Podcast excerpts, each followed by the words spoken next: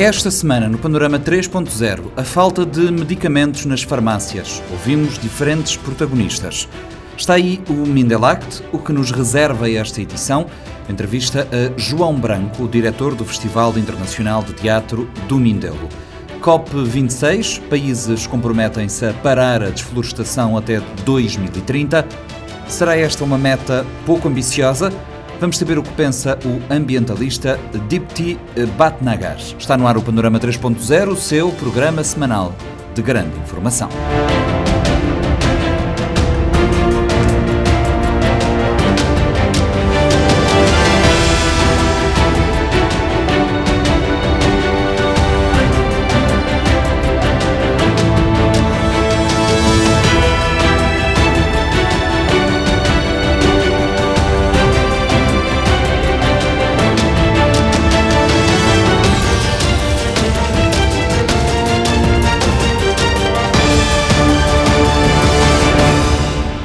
A ruptura de estoque de medicamentos tem suscitado queixas por todo o país.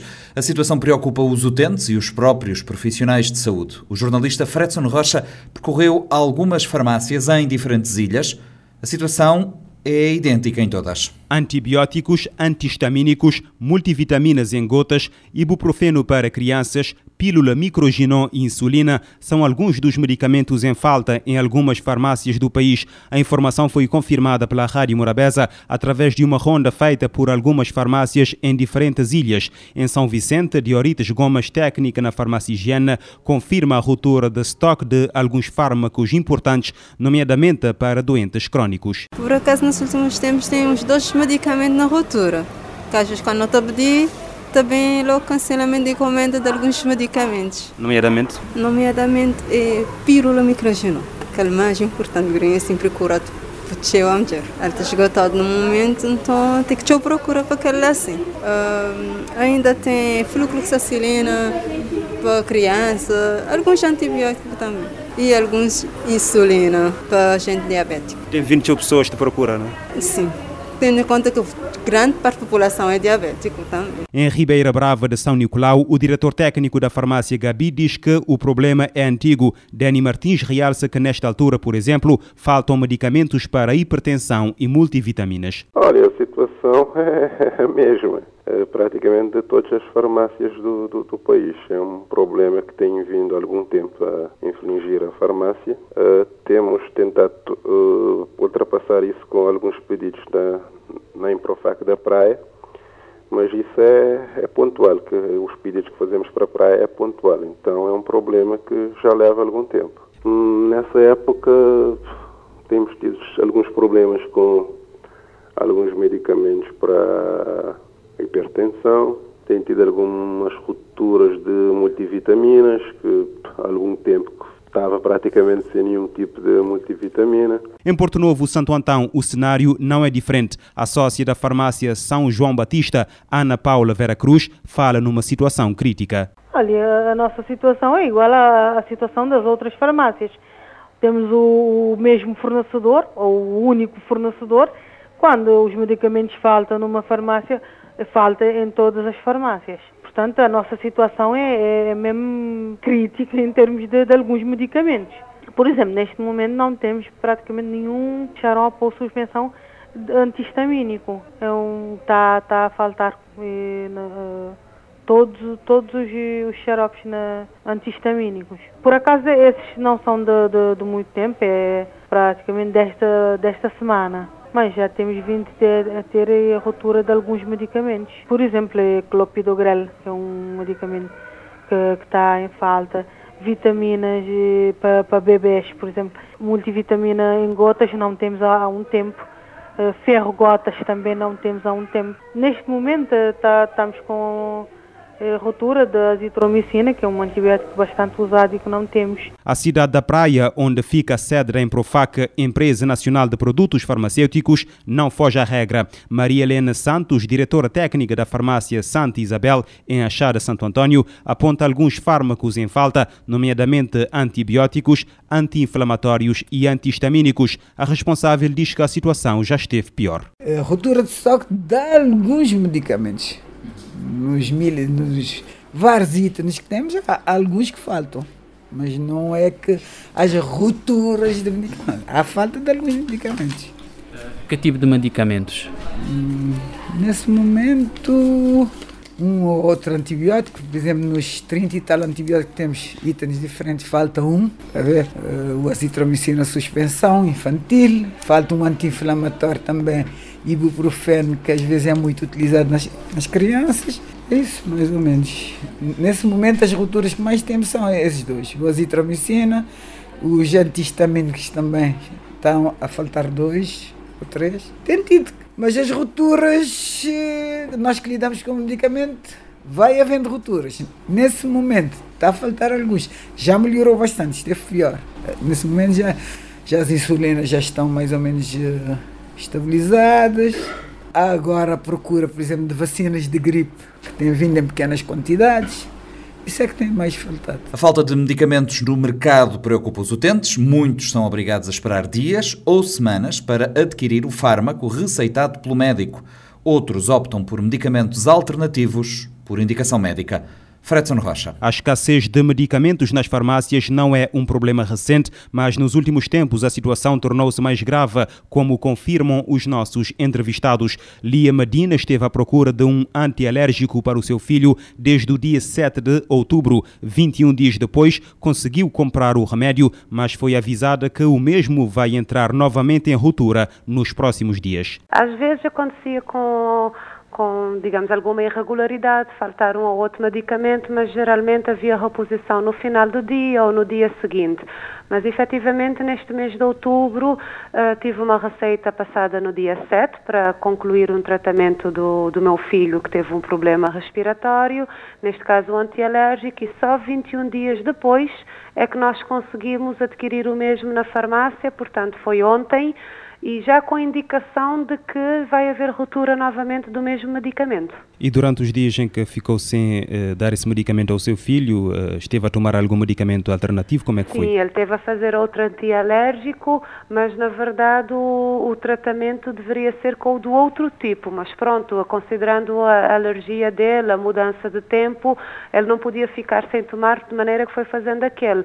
Mas a verdade é que neste caso é um medicamento que, à partida, não, a sua ausência não poria em causa a vida do, do meu filho, mas eu sei de pessoas que estão sem medicação para ou que estavam sem medicação para tensão arterial, por exemplo, ou até houve relatos de falta de insulina. Fayal Fonseca foi entrevistado à saída de uma farmácia onde foi à procura de uma série de medicamentos para o seu filho de um ano de idade. Não conseguiu comprar todos, mas refere que no dia 22 deste mês foi pior. Era para uma criança de um ano, sim. Por acaso, o já quase tudo, fica de faltar um só. Mas lá também, ele é a gente, gente, a gente tem outra alternativa também que a gente pode fazer, que é Nazomar. Sou ele como, como coach. O que dizer você sobre isso, sobre esse medicamento? Ele te esgotado? Dizemos que ele está esgotado. E confiar que essa farmácia ali, farmácia quase tem tudo. Se vou bem ali, vou coachar, nem shot muito raro, bot botar. Mas há dias você passa por situação mais complicada, não é? Foi sexta-feira, me está a um simples remédio para tosse. Minha filha, um coachar, está esgotado no mercado. Dizemos claro, está esgotado. E naquele primeiro farmácia que me baixo, dizemos logo, ele esgotado. Agora me baixo espiar já por uma questão de ter certeza ou não. E o que é que você fazer para você conseguir alguma alternativa, recorrer a médico para passar algum medicamento alternativo, a maneira que foi feito? Uh, por acaso não recorrer. Uh, um outro remédio que passamos também que eu tinha, agora bem numa outra farmácia, numa, acho que nessa farmácia ali na Monte Sossego, no eu tinha um outro remédio alternativo para ele. Marlindo Oliveira queria comprar comprimidos para o enjoo, mas não conseguiu. Vamos passar para ele, fui só, começou a estar a viajar, manda perguntar para aquele comprimido que é Vomidrine, que a gente usa para aqui em Camaria, estava assim, tanto um baixpiar um na, na farmácia jovem e ele tinha escolhido na farmácia higiene também, ele cochá também. Lia Medina alerta que a situação é grave e pede que o problema seja resolvido porque está em causa a saúde das pessoas. Com muita preocupação, porque se há produtos alimentares que podem faltar durante algum tempo e nós podemos arranjar alternativas localmente, no caso da medicação não, nós somos praticamente 100% ou quase dependentes de, de, importação e isto é uma situação muito grave e, sobretudo, nós estamos em São Vicente, Portanto, já é, já é muito estranho isso acontecer. Imaginemos nas ilhas que nós dizemos mais periféricas, como não será. E, portanto, esta é uma situação muito grave, põe em risco a saúde pública, a saúde das pessoas e, portanto, é urgente que seja revisto o que é que está a causar esta, esta ruptura de estoque de, de medicamentos, porque senão como é que os doentes crónicos fazem o seu acompanhamento? Como é que nós podemos estar tranquilos de que quando precisarmos vamos encontrar a medicação na, na farmácia? Também o médico e antigo delegado de saúde de São Vicente, José da Guiar, realça que os medicamentos são bens essenciais que não devem faltar. Olha, a minha opinião, os medicamentos são essenciais para a manutenção da saúde, né? manutenção, recuperação, etc. Eh, é algo que não deve faltar. Eu não sei onde é que está a culpa, se é na programação, se é na distribuição, se é na produção, se é na importação. De qualquer forma, é algo que tem que ser evitado. A Rádio Morabeza contactou a Emprofac na última quarta-feira para solicitar um esclarecimento. Em resposta enviada por e-mail esta sexta-feira, a Empresa Nacional de Produtos Farmacêuticos informa que não foi possível agendar a entrevista para a data solicitada, dado estarem em período de auditoria e devido a outros compromissos da agenda. Mostrou-se, entretanto, disponível para conceder a entrevista para a semana. A Emprofac é a empresa responsável por por garantir a importação, o armazenamento, a comercialização e a distribuição de medicamentos e produtos farmacêuticos a todas as farmácias, hospitais e outras estruturas de saúde de Cabo Verde. A bastonária da Ordem dos Farmacêuticos de Cabo Verde reconhece que a falta de medicamentos no mercado tem impacto na saúde da população. A ruptura do estoque de medicamentos tem sido denunciada desde antes da pandemia. Marcília Fernandes sublinha que a resolução deste problema deve ser algo prioritário? Bem, a questão da ruptura de medicamentos tem uh, vindo a acontecer desde o período pré-pandemia. Portanto, antes de, um, do advento da Covid-19, já estávamos a verificar essa ruptura de medicamentos que uh, causou algum rebuliço, preocupação, obviamente, por todos, da, todos os profissionais de saúde e que tem consequências graves, até bastante graves, para uh, determinados grupos de pacientes, principalmente para os pacientes crónicos. E, infelizmente, também os medicamentos usados para tratamento de doenças crónicas têm estado em ruptura, o que compromete a adesão à terapêutica, compromete uh, o, o, o, que é a adesão à terapêutica, que é o cumprimento da terapêutica, e que muitas vezes, e, e muitas vezes, infelizmente, não tem sido possível a substituição do principal medicamento para tratamento da, da, da patologia. Isso é um, um, agravante considerável, porque não havendo medicamento de referência uh, ou de primeira linha, se não houver ou substituto, que seria o medicamento de segunda linha, ou, ou, ou outros possíveis uh, substitutos, compromete consideravelmente uh, a saúde, né, a recuperação da saúde do, do utente, principalmente quando nós estamos a falar dos pacientes crônicos, por exemplo, falamos do hipertenso ou do diabético ou de um paciente com patologias uh, cardi cardíacas. Quer dizer, são pacientes que não podem estar sem medicamentos e, portanto, há que se trabalhar nessa solução, uh, na resolução da, do problema. Um dos principais. Um, uma das principais formas de combater isso é de fato resolver. Olha, a, situação ideal seria resolvermos o problema da, da, da ruptura. Então, irmos atrás de fornecedores que têm os medicamentos e trazer esses medicamentos para Cabo Verde.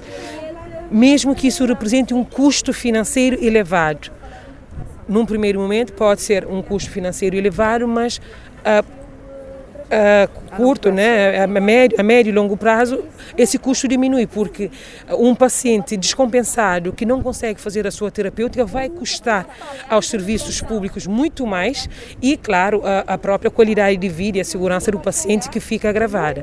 Então, os custos financeiros seriam muito mais, são muito mais com a não a resolução desse problema do que a resolução efetiva. A, a longo prazo, isso teria benefício no impacto na melhoria da saúde pública de uma forma forma geral, é isso? De uma forma geral, com certeza, porque uh, o doente descompensado custa muito mais ao nosso sistema do que o doente compensado.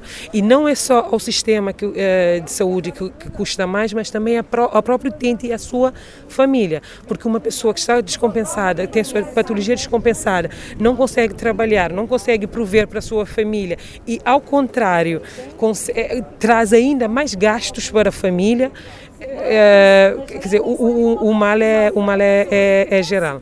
Aqui em Cabo Verde, a percepção que se tem e aquilo que os médicos dizem é que as pessoas têm uma pouca adesão à terapêutica, vão aos médicos e depois não fazem a medicação até o fim. Uhum. Isto vai ainda agravar este condicionante? Com certeza, com certeza, principalmente quando nós falamos da questão do, dos antibióticos que precisam ter esse, um, o, o comprimento rigoroso das doses, dos intervalos entre, entre as doses. É, e quando há falha do, do medicamento, quer dizer, o, é, o paciente já tem uma desculpa extra para não fazer adesão à terapêutica. Nesse quesito entrou um papel muito importante do farmacêutico, que é a questão da educação em saúde, que é o profissional farmacêutico, enquanto profissional do medicamento, é o profissional ideal e capacitado para fazer essa educação, mostrar aos pacientes por como é como deve ser como devem ser tomados os medicamentos, uh, quais os efeitos adversos que podem experimentar, porque o, a, o advento dos efeitos adversos pode ser um dos motivos da não adesão à terapêutica. E, mas o paciente precisa entender isso, conhecer os efeitos adversos e também ser orientado da, da, da, sobre as formas de contornar, aliviar esses efeitos adversos. E ao fazer a notificação ao, sobre esses efeitos adversos, os médicos também poderão um, rever a terapêutica, a possibilidade de substituição do medicamento, adequação da dose ou a redistribuição do intervalo entre as doses, enfim, uma série de estratégias que podem melhorar essa experiência do paciente com o medicamento, facilitando a sua um, adesão à terapêutica. Há um outro ponto que ouvimos das pessoas é que, é que dizem que há um desperdício de medicamento que quando as pessoas são receitadas alguns medicamentos, deixam os medicamentos em casa ou então aquele que é, é receitado pelo médico normalmente é superior àquilo que o doente necessita. Há a possibilidade destes medicamentos serem posteriormente devolvidos às farmácias? Sim, essa poderia ser uma política interessante. É que se normalmente o médico prescreve ou deve prescrever a quantidade do medicamento que o paciente precisa para aquele, uh, para aquele tratamento. Se for uma situação aguda, há alguma possibilidade sim de sobrar uh, medicamento, mas se for um paciente crônico, esses medicamentos não vão sobrar, porque ele utiliza continuamente. Agora, uh, e as próprias embalagens dos medicamentos também costumam já vir com a quantidade suficiente para. Um, para o tratamento clássico de uma determinada patologia. Então, o risco de sobrar medicamentos é maior quando não há adesão à terapêutica, ou seja, quando eu não tomo todo o meu medicamento como ele é prescrito e guardo ou se começa a sentir-me melhor, esse é um grande problema, inclusive para a questão da resistência a antimicrobianos, em que eu começo a sentir melhor com, depois de dois ou três dias de tomar um determinado antibiótico, por exemplo, e deixo de tomar porque eu já me senti bem. Só que o tratamento ele é prescrito entre 7 a 8 dias, ou 7 a 10 dias. Quer dizer, quando eu não cumpro esse tratamento, obviamente eu vou ter medicamento sobrando, eu vou contribuir para aumentar a resistência a antimicrobianos, vamos criar uh, situações uh, mais perigosas de excesso de medicamento em casa, de, do, do, risco que é real, de fato, de, de, do, do paciente recomendar ou oferecer o seu medicamento a um conhecido ou um familiar que esteja com sintomas parecidos, agravando a condição primária desse paciente que recebe, desse amigo familiar que recebe o medicamento, enfim, uma série de questões que atrapalham uh, o, todo esse circuito do medicamento. A ordem propõe como uma medida de, de, termos uma melhor educação e uma melhor gestão de medicamentos, termos farmacêuticos nos setores públicos, nas estruturas públicas de saúde. Infelizmente, ainda em Cabo Verde, nós não temos farmacêuticos nas delegacias de saúde, nos grandes centros de saúde, à exceção dos hospitais. Então, os hospitais sim têm farmacêuticos, mas as delegacias, temos a delegacia, por exemplo, eh, de, de Mindelo, aqui de São Vicente, que é uma delegacia que atende uma grande, uma grande população e, consequentemente, há um grande circu eh, uma, a, a circulação de um grande número, quantidade de medicamentos.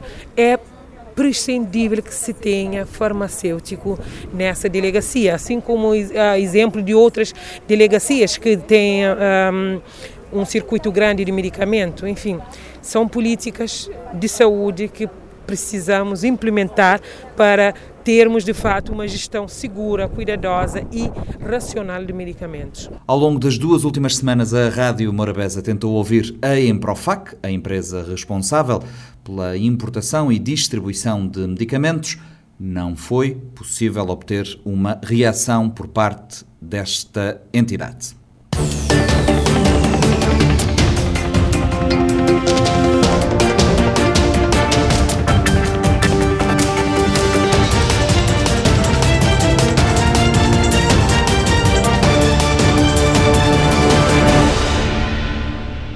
Arranca hoje em São Vicente o Festival Internacional de Teatro do Mindelo, que decorre até 15 de novembro. Cerca de duas centenas de artistas eh, de artes cênicas, performativas e de dança de 14 países marcam presença na 27ª edição do Mindelact. Ao Panorama 3.0, o presidente da Associação Mindelact, João Branco, levanta o véu à edição de 2021. Então nós temos o palco 1 que se mantém, o palco 2 que se mantém, esses dois em espaços fechados.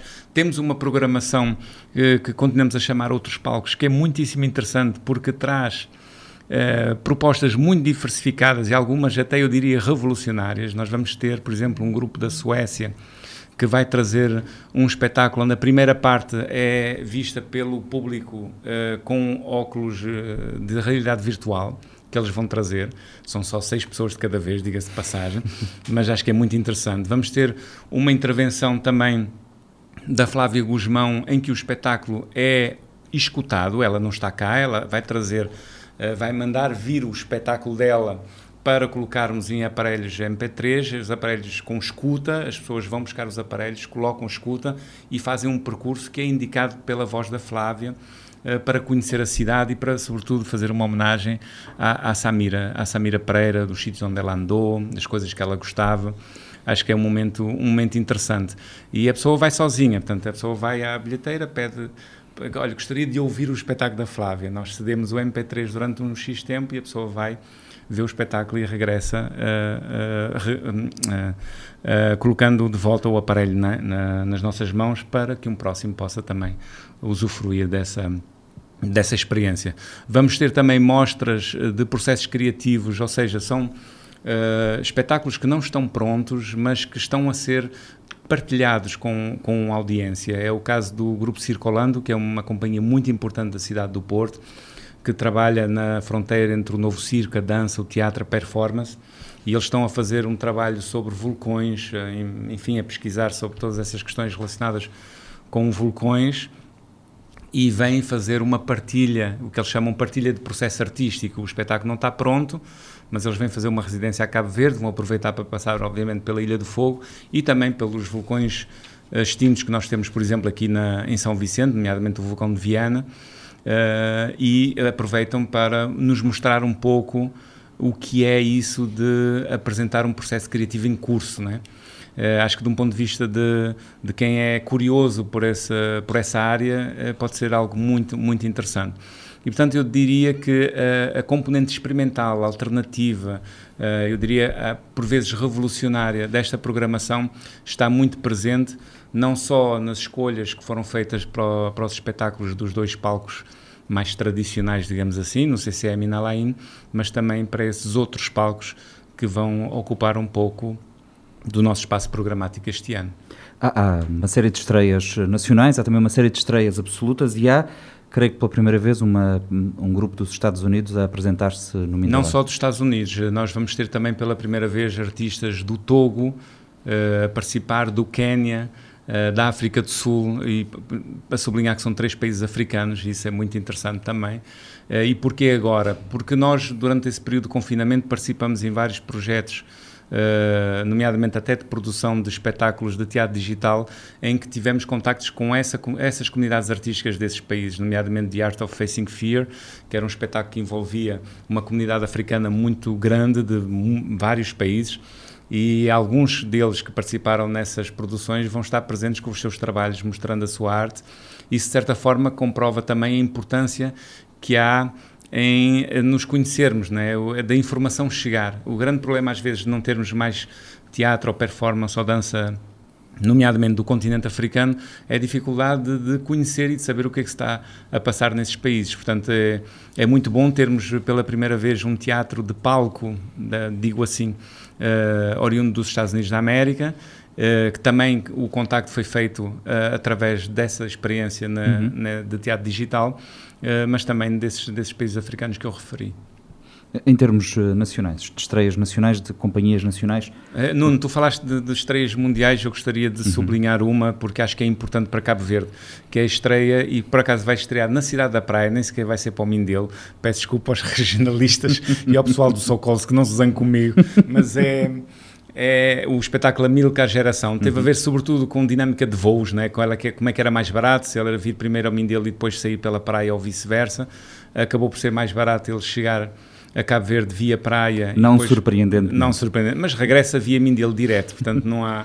um não espetáculo de Ângelo Torres. É, exatamente. E ele vai estrear mundialmente na Cidade da Praia. É um espetáculo sobre Amilcar Cabral, em que o Ângelo Torres interpreta a figura de Amilcar Cabral. E eu, por exemplo, já vi fotografias e alguns eh, trailers de vídeo uh, dele nesse papel e é impressionantemente semelhante ao Milka Cabral. Faz, faz até impressão, parece que, é, que a gente vai reviver de uma forma muito concreta, né, em 3D, é, que é isso que o teatro permite, uh, ouvindo e vendo a figura.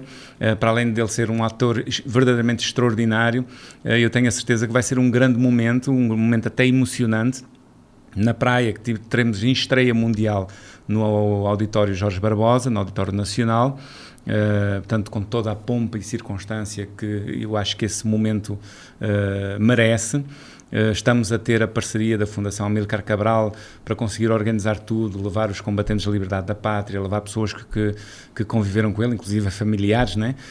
para estarem presentes na primeira fila e poder fazer essa, essa importantíssima noite do nosso festival e esse espetáculo depois será apresentado aqui no Mindelo no dia 10, portanto, dois dias depois.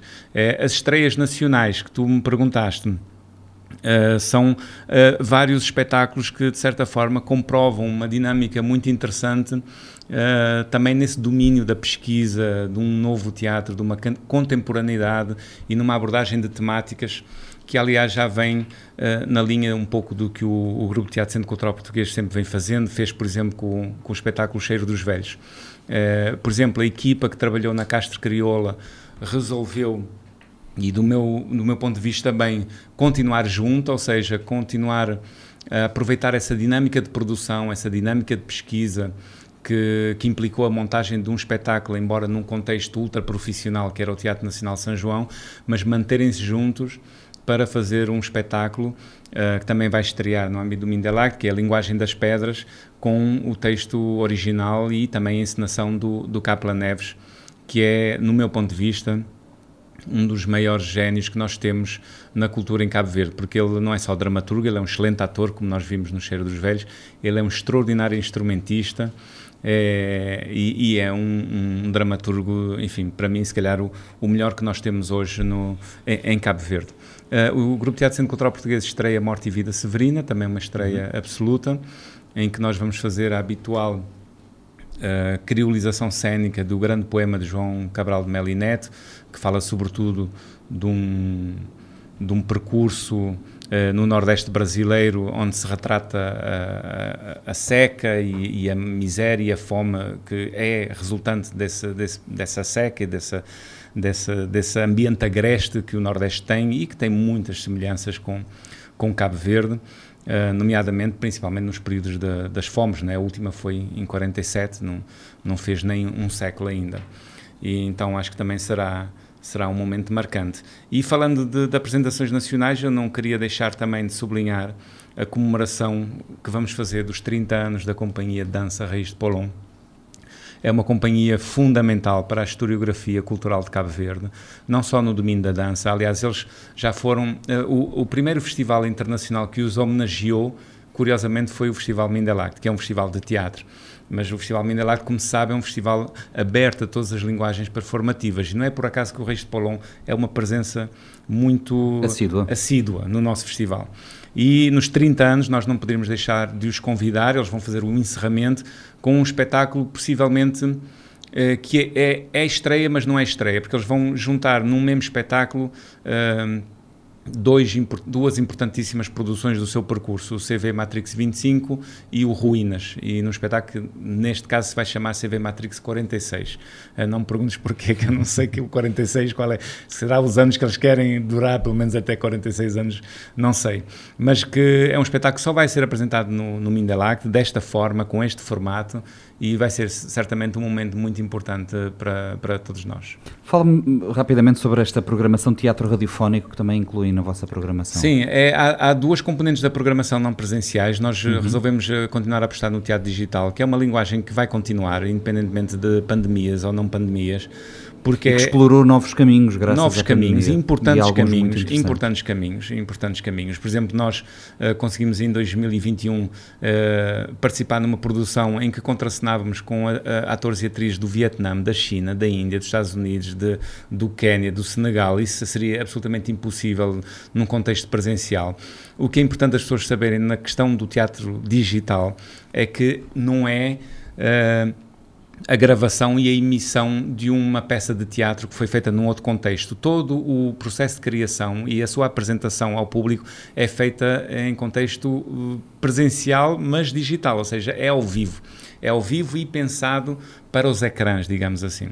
Portanto, há todo um trabalho e nova linguagem, como disseste, novas técnicas, novas descobertas. Quem diria que uma plataforma como o Zoom, que foi inventada para reuniões burocráticas, podia servir para a apresentação de espetáculos de teatro. Né? Então, nós resolvemos manter essa programação, que eu acho que é importante que ela continue mesmo em próximas edições, porque eu acredito que grupos de teatro vão continuar a apostar também nessas linguagens e faremos uma programação de teatro radiofónico que é uma espécie de menina dos nossos olhos desta edição. É, o ano passado, quando estávamos todos confinados, um coletivo, uh, que é um grupo de teatro de Elvas, que, é, que tem como uma das responsáveis a Cátia Terrinca, que é, que é luz ou cabo-verdiana, ela tem, tem família aqui no Mindelo, Uh, como eles não puderam realizar o seu festival presencialmente, estava todo mundo confinado, não só em Portugal, mas em todo o mundo, eles apresentaram aos seus financiadores a proposta de fazer uma mostra de performance pela rádio. Isso foi aceito, correu muito bem e correu tão bem que eles resolveram fazer uma segunda edição agora mais alargada, uh, com mais artistas, com mais textos, com maior participação. Uh, agora em 2021, um, um ciclo de peças radiofónicas chamada Transmissão, que por sua vez se divide em três outros subciclos. E é, é, é, extraordinário o trabalho, é muito interessante. Não são sketches de 2, 3 minutos, são peças de 15, 20 minutos cada, uh, com textos uh, que vão desde o Onjaki até o Filinto Elísio de Cabo Verde e autores portugueses, naturalmente. Tem presença também de atores cabo-verdianos vivendo em Portugal. E eu tenho a certeza que vai ser um momento muito interessante do nosso festival. A nossa ideia e a nossa missão é que cada um desses ciclos seja direcionado a cada uma das estádios que, enfim, que imita aqui uh, na, em São Vicente e em Cabo Verde de uma forma geral. E dividir um pouco essas, essas peças por essas, por essas emissoras e eu acho que vai ser muito interessante, muito interessante, não sei, porque até cada rádio vai ter uma certa liberdade em decidir os seus horários conforme as suas planilhas de programação.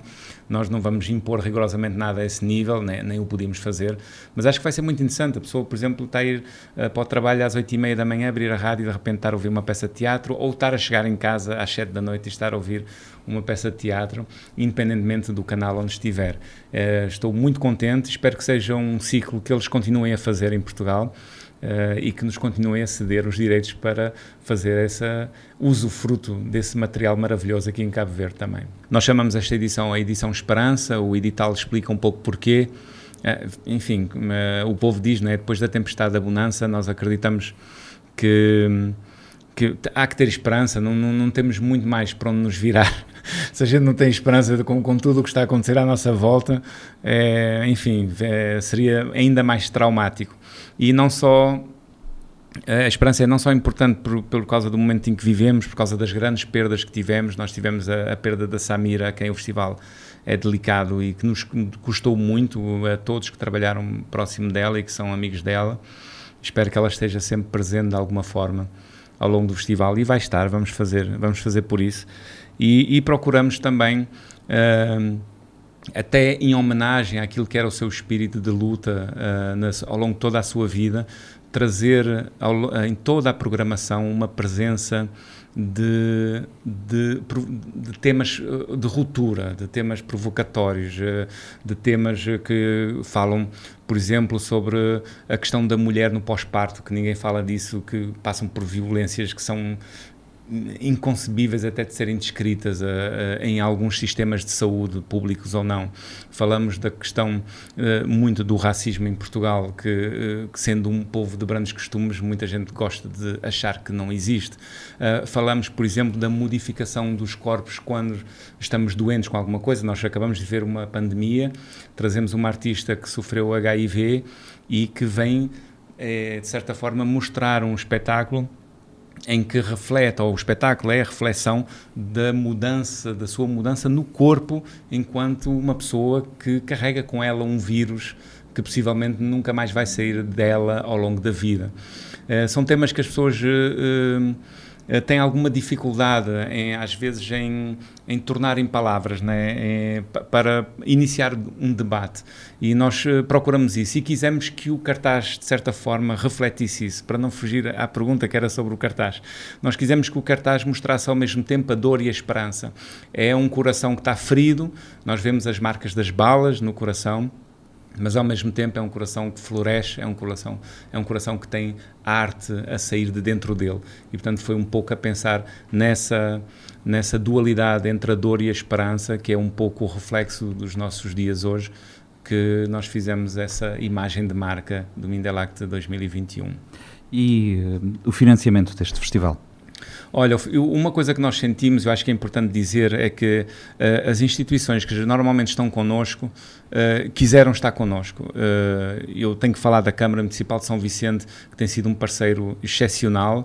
O Ministério do, do, da Cultura e das Indústrias Criativas fez questão de dizer: nós este ano vamos fazer tudo o que for possível, independentemente das grandes dificuldades orçamentais que por Cabo Verde passa e o governo, e geralmente sabemos que a cultura é um parente pobre, é o, o primeiro ministério onde se vai tirar onde o dinheiro. Vai tirar.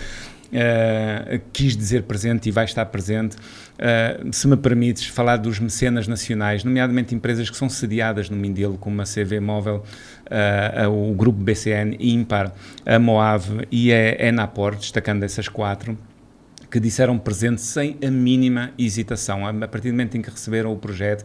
Algumas até antes de receber o projeto disseram, então vocês quando é que mandam o projeto do, do? Algo que é feito, diga-se de passagem, logo nos primeiros meses do ano. Né? Então, essa, essa vontade de estar presente, essa noção da importância, como já foi falado publicamente por vários atores políticos, de que 2022 tem que ser o ano da retoma, que muito dessa retoma vai passar pela questão do turismo e que muito do nome de Cabo Verde, eh, digamos assim, eh, eh, atravessa o mundo através da dinâmica cultural que vai imprimindo nas ilhas e que o Mindelac é importante nesse contexto. Quanto mais Mindelac tiver, quanto mais forte, mais punjante, mais Cabo Verde vai ter lá fora. Pelo menos em 14 países vai-se falar de Cabo Verde. Há, há alguns deles pela primeira vez, se calhar, ou pela segunda, já teve Cesária Évora, agora a segunda com o Mindelac. E eu acho que é, e nós sentimos isso na forma como essas entidades, essas instituições parceiras uh, têm estado e continuam a estar com, com o Mindelac. Não temos razões de queixa. Continuamos a trabalhar com muitas dificuldades. Uh, não choramos porque diminuiu 20 ou 30 ou 40%, trabalhamos com as condições que temos, mas sempre imbuídos deste espírito uh, que tem a ver com essa tal economia dos afetos que eu estou sempre a falar. Né?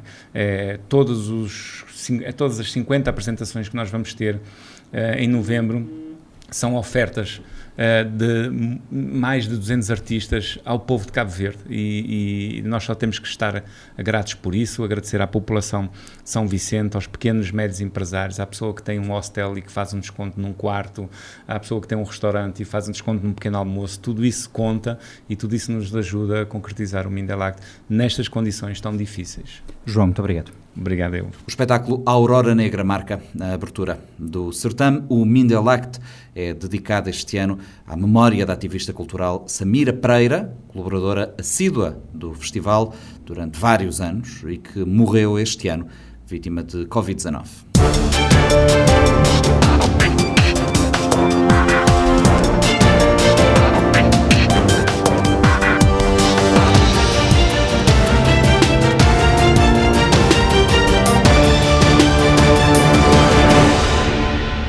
Os líderes mundiais comprometeram-se na Cimeira do Clima das Nações Unidas, a COP26, a deter a desflorestação até 2030 para combater as alterações climáticas. Esta declaração conjunta relativa ao controle da desflorestação é, eh, deve ser adotada por mais de uma centena de países, entre eles países onde se situa cerca de 85% da área florestal mundial, como por exemplo a floresta da Bacia do Congo, um dos principais pulmões do planeta.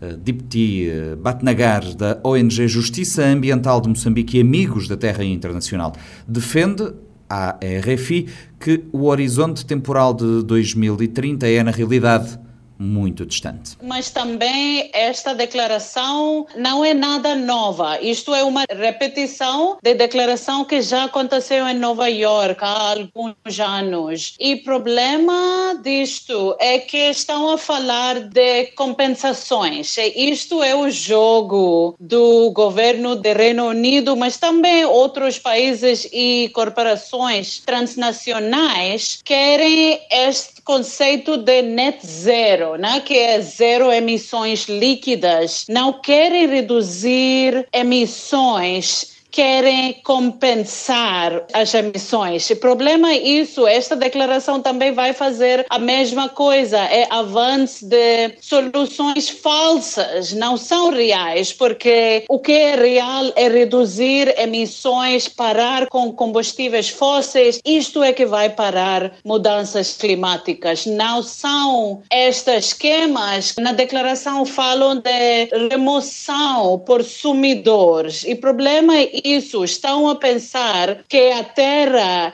e as florestas são só sumidores, mas não são. Nossas florestas, a nossa terra está usada pelas comunidades, pelo povo que está a usar e está a conservar estes ecossistemas. Considera, portanto, que esta data dará lugar a mais uma década de desflorestação? Sim, estamos a ver esta situação em Moçambique, que estamos a ver contentores de madeira a sair todo o tempo e os caminhões estão apanhados, mas a madeira já está cortada. Então, Moçambique já está nestes esquemas. Esta declaração, como eu disse, não é nova, já aconteceu muitas vezes. Moçambique recentemente recebeu grande dinheiro para este esquema, né? reduzindo emissões de degradação das florestas e de desmatamento. Moçambique recebeu dinheiro, mas ainda estamos a ver as florestas de Moçambique estão a ser cortadas. O problema é que este tipo de declaração estão a trazer monoculturas, estão a trazer plantações, não estão a proteger florestas nativas que deve ser com apoio da comunidade. O problema desta declaração e destes esquemas são que é para fazer compensações, é para puxar este lado de net zero e mercados de carbono. E isto nunca vai ser bom para a nossa terra, para nossas florestas e para o nosso povo. O que é que pode ser feito para contrariar esta realidade? O que é muito importante é que os países do norte que criaram este problema, nunca podemos falhar nisto. Os países do norte, os países ricos é que criaram este problema de mudanças climáticas e agora está a afetar mais os nossos países do sul que não criaram este problema e o povo mais pobre que não criou este problema. Então, precisamos que os países do norte têm que parar com combustíveis fósseis. Isto significa significa tem que parar com combustíveis fósseis no países deles e também não financiar combustíveis fósseis nos nossos países. Então, o que está acontecendo em Moçambique neste momento é um grande projeto de gás no norte do país, em Cabo Delgado, que o governo do Reino Unido está a apoiar, que Galp de Portugal está envolvido, que o governo dos Estados Unidos está envolvido. Então, estes países estão em Glasgow neste momento a falar sobre florestas, sobre mudanças climáticas. Ah, estamos tão preocupados sobre mudanças climáticas. Estão a continuar a puxar combustíveis fósseis nos países deles e também no nosso país Moçambique e outros países do sul. Isto é grande problema que temos que parar. Em vez de, de parar com energia suja, estão a fazer estes esquemas de rede, net zero, zero emissões líquidas e a nova coisa é nature-based solutions, soluções baseadas em natureza, que parece muito bem, mas não é para acertar direitos das comunidades, não é para proteger a floresta, é só para fazer este jogo de compensações que não vai parar problema de mudanças climáticas e não vai parar problema de desmatamento, infelizmente. As florestas são essenciais à vida humana na Terra, mas estão a desaparecer a um ritmo verdadeiramente alarmante. O que é que se pode fazer para contrariar esta tendência da desflorestação? Exato, isto é grande problema e temos que proteger as florestas nativas, não cortar florestas nativas para pôr plantações e monoculturas. Isto é muito importante. Temos que aceitar os direitos das comunidades do povo indígena no todo o mundo que vive nestes ecossistemas e protege estas florestas, esta terra. O que está a acontecer é o contrário. É a usurpação de terra das comunidades do povo indígena para pôr em mãos das corporações de grande escala. Isto é problema. Temos que proteger as florestas, temos que reflorestar, mas não pode ser monocultura, não pode ser plantações. Temos que parar com combustíveis fósseis. Precisamos que os países do norte pagam a dívida climática, a dívida ecológica, porque eles é que criaram o problema. E temos que pedir estas coisas, temos que exigir estas coisas e nossos países também. Não queremos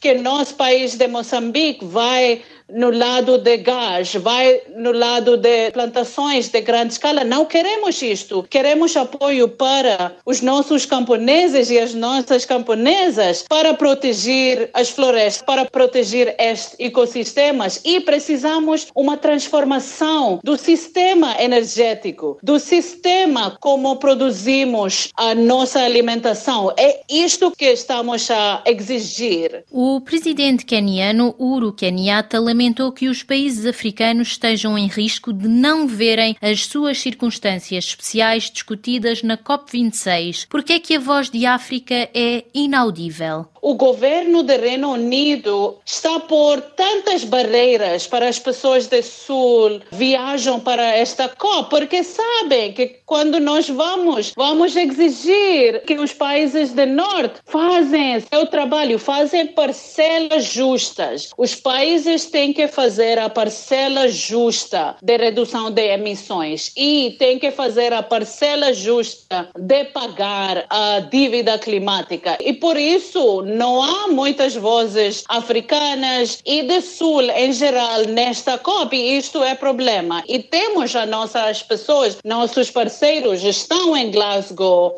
estão a seguir a situação, mas esta COP, o Reino Unido planeou para pôr barreiras das muitas vozes de países do Sul. Exigimos que os nossos líderes têm que representar a nós, têm que representar o povo, têm que representar as nossas florestas, não os poluidores.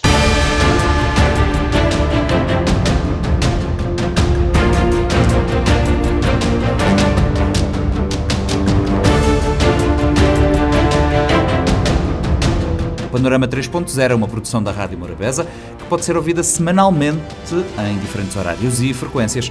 Estamos também online em radiomorabeza.cv e no Spotify para que nos possa recuperar a qualquer hora do dia em formato podcast. Esta edição contou com a colaboração dos jornalistas Fredson Rocha e Lourdes Fortes.